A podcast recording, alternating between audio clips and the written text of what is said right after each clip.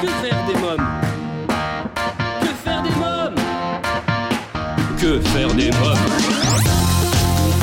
Que faire des mômes Que faire des mômes Que faire des mômes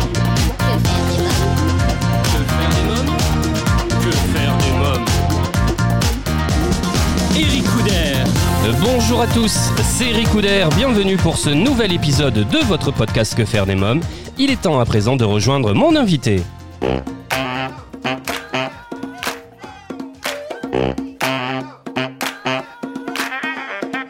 Bonjour Céline Châtelain. Bonjour. Alors, euh, vous êtes journaliste et publié euh, avec Marie Maillé-Poulain, psychologue clinicienne, aux éditions Presse du Châtelet, Le Mois d'Or, euh, bien vivre le premier mois après l'accouchement, préface de Bernadette de Gasquet. Alors, pour commencer, qu'est-ce que le Mois d'Or? Alors, le mois d'or, c'est un terme qui est issu de la médecine chinoise et qui désigne la période qui commence juste après la naissance jusqu'aux 40 jours qui suivent la naissance.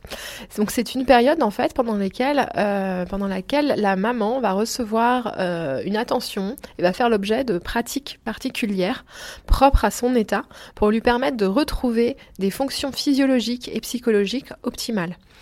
Euh, et alors, ce qui est très intéressant, c'est que ce n'est pas spécifique à la médecine chinoise, c'est qu'on retrouve le mois d'or, euh, enfin, ces pratiques des 40 jours en Inde, en Afrique. En Afrique du Nord, euh, en Amérique euh, du Sud aussi. Donc c'est quelque chose d'assez courant finalement qu'on a oublié. Et, euh, en plus, la docteure euh, donc Ben- Bernadette de Gasquet a validé certaines pratiques et certains contenus justement de ces issus de ces cultures. Euh, ils a validé scientifiquement en montrant en fait leur intérêt pour euh, la santé à terme, la santé à court terme et à terme de la maman. Alors, euh, Céline Châtelain, quelle est la vocation de votre ouvrage, qui est le seul ouvrage dans son genre hein? Euh, ça va être justement d'interpeller et d'informer sur cette période, à la fois la maman, mais aussi son entourage, pour, qui, pour se préparer, s'organiser, pour bien vivre euh, cette période, qui peut être vraiment très bien vécue, ça peut être quelque chose de très lumineux, à condition euh, de bien se préparer avant. Voilà. On va parler justement comment se préparer un peu plus tard.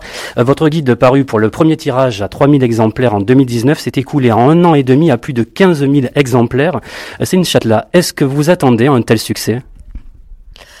Euh, bah disons que j'avais surtout très envie que ce livre, euh, enfin que cette- ce concept du mois d'or soit connu. Donc euh, j'avais envie, oui, que ce soit, enfin au-delà du succès, que ce soit quelque chose de diffusé en fait. hein. C'était vraiment ça l'objectif. Et, et c'est vrai que quand je me lance dans un projet, j'aime bien quand ça fonctionne. Donc euh, donc je suis très heureuse de ça et, et je suis aussi très heureuse surtout de bah, de tout ce qui s'est créé depuis 2-3 ans autour du postpartum, de des podcasts qui, s'en ont empar- qui sont emparés du sujet, qui ont commencé à en parler, euh, d'influenceuses aussi qui ont décidé de mettre en place le mois d'or. Et c'est toute cette culture aussi qui est venue euh, finalement alimenter euh, bah, l'intérêt pour le mois d'or. Et puis je crois aussi qu'on répondait quand même à un besoin très important dans le sens où euh, euh, il y avait quand même de nombreuses, euh, bah, de nombreuses femmes qui avaient vécu des difficultés. Et moi j'ai eu des messages de mères qui ont aujourd'hui 50 ans et qui m'ont dit mais en fait je comprenais pas pourquoi je vivais mal. Je pensais que j'aimais pas mes enfants. Et en fait bah, je vous remercie parce que je comprends mieux ce qui s'est passé. Donc vous voyez il y avait quand même un, un blanc important sur cette période-là. Donc euh, je pense qu'on a voilà on a répondu quand même à, à, à une absence. Qu'est-ce que, selon vous, euh, fait le succès de ce livre? Je pense que, comme bah, je vous le disais dans ma réponse précédente, hein, déjà on répond à un besoin. C'est important. Ensuite, je pense qu'avec Marie, donc ma co-auteure, euh, on, on a essayé de vraiment de faire preuve euh, euh, de, de- pas de consensus, mais d'arriver quand même à être à la fois à faire preuve de bienveillance, vraiment vis-à-vis des parents.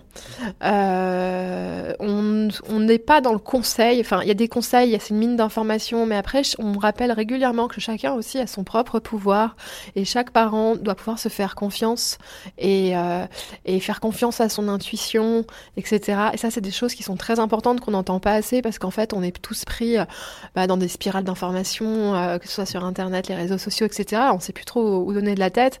Et je crois que l'idée, c'est de revenir au cœur de soi-même et de dire, ok, c'est vous le parent. Euh, vous méritez qu'on prenne soin de vous et vous méritez aussi de vous faire confiance. Alors, euh, que comprend cette nouvelle édition? Euh, alors la nouvelle édition comprend une partie beaucoup plus approfondie pour le papa.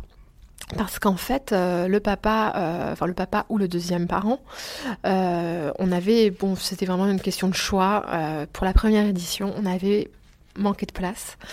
Et là, cette fois-ci, on a décidé vraiment d'approfondir parce que le papa et, ou le deuxième parent est, une, euh, est la pierre angulaire hein, d'un mois d'or euh, bien vécu. Donc, il a un rôle très très important. Et euh, donc, nous, on explique, on s'adresse au papa en fait dans cette partie pour lui faire comprendre les enjeux qui sous-tendent la période du postpartum et aussi lui parler bah, des responsabilités et de ce qu'il attend dans cette nouvelle vie et qui peut être aussi bah, très bouleversant pour lui. Et parce que bah, c'est pas évident, enfin, on perd quand même aussi hein, en, liberté. Et euh, il y a un deuil à faire de la vie d'avant, hein, on est beaucoup moins euh, léger. Et, euh, et ça, c'est important aussi que ce, soit reconnu. Euh, on c'est vrai qu'on nous, on s'intéresse beaucoup aux mamans, c'est vraiment le sujet de notre travail, mais le conjoint a un rôle très important et lui aussi, il est en phase avec des bouleversements. Donc ça, c'est important. On, on a aussi une partie sur la sexualité et on parle aussi des situations compliquées lorsqu'il y a des, euh, des naissances prématurées, euh, des, problèmes de, santé, d'handicap, etc. Euh, comment arriver à surmonter et à vivre? Je pourrais pas dire vivre bien parce que c'est difficile, mais à vivre au moins cette période, ce moment compliqué parce que c'est un postpartum quand même. La mère est quand même en postpartum, même si son bébé n'est pas avec elle. Et ça, c'est c'est pas évident du tout.